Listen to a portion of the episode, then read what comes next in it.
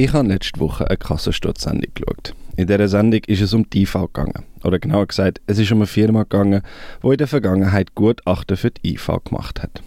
Der Prozess dort, der läuft wie folgt ab. Wenn ein Mensch eine IV-Rente beantragt, werden zur Abklärung, ob der Mensch Anspruch auf die IV-Rente hat, ärztliche Gutachten erstellt.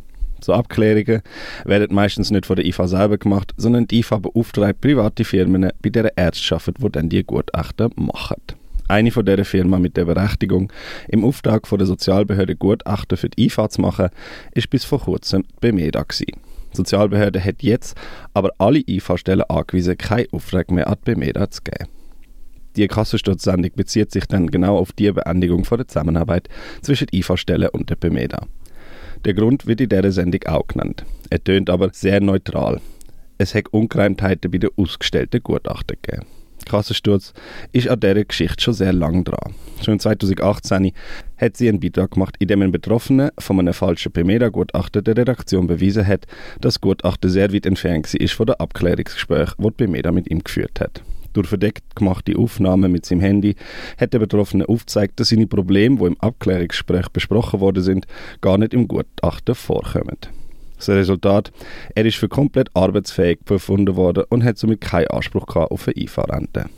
Jetzt ist also klar, dass falsche Gutachten kein Einzelfall sind. Kassensturz hat mehrere Betroffene gefunden, die trotz schwerer Verletzungen oder Krankheitsfällen Gutachten bekommen haben, wo sie für voll arbeitsfähig erklärt haben.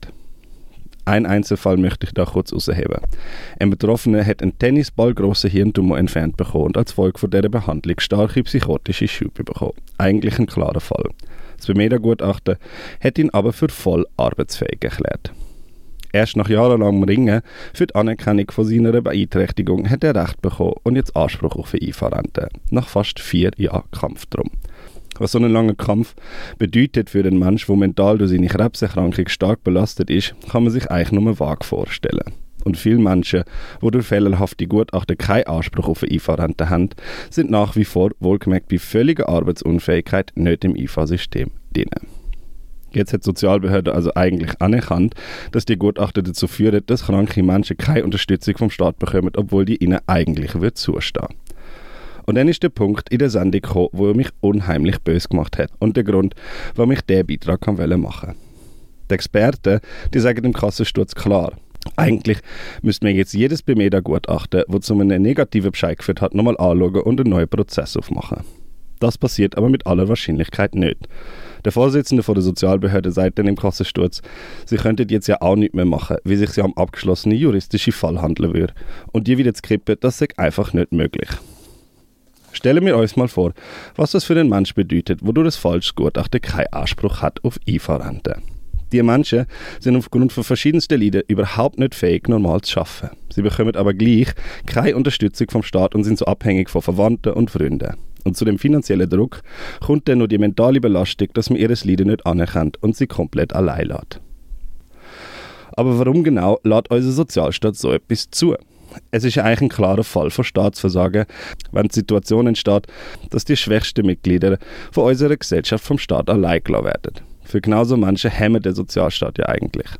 Aber in unserem neoliberalen System hat unser Staat genau diese Priorität nicht mehr.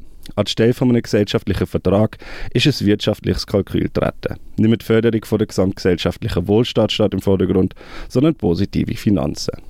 Und nach dieser Logik ist es am Staat, seine Ausgaben, wo es nur geht, zu kürzen. Und wir sehen dann genau in so Fall, wo das kann anführen kann. IV-Rentnerinnen sind für einen neoliberalen Staat keine Menschen mit Leiden mehr, die aber gleich Anspruch auf ein Leben in Würde und Sicherheit haben, sondern nur einen Kostenpunkt. Und der gilt es zu kürzen. Und das Problem für so einen Staat ist dann, dass Menschen, die einmal Anspruch auf IV-Rente haben, in den allermeisten Fällen auch lebenlang Unterstützung zugesagt bekommen. Darum besteht also der Druck, möglichst wenig Menschen in den Kreis von IV-Rentnerinnen hineinzulassen. Und der Druck, der muss nicht einmal aktiv ausgesprochen werden, er liegt einfach sehr tief in der Logik vom System. Das Outsourcing von Gutachten an die Privatwirtschaft ist ein so ein Erfolg von dieser Logik. Bemeda hat für ihre Gutachten zum Beispiel auch extra Ärzte aus Deutschland geholt für ihre Gutachten. Auch wieder mit der Logik zum Lohnkosten sparen. So die Priorisierung von Wirtschaftlichkeit über Menschlichkeit solide von Einzelschicksal, wo es Pech haben, aus unserer Leistungsgesellschaft meistens ohne jegliches Eigeneinwirken rauszugehen. Und das ist für eine Gesellschaft, wo sich ja so fortschrittlich sieht, eigentlich nicht zu akzeptieren.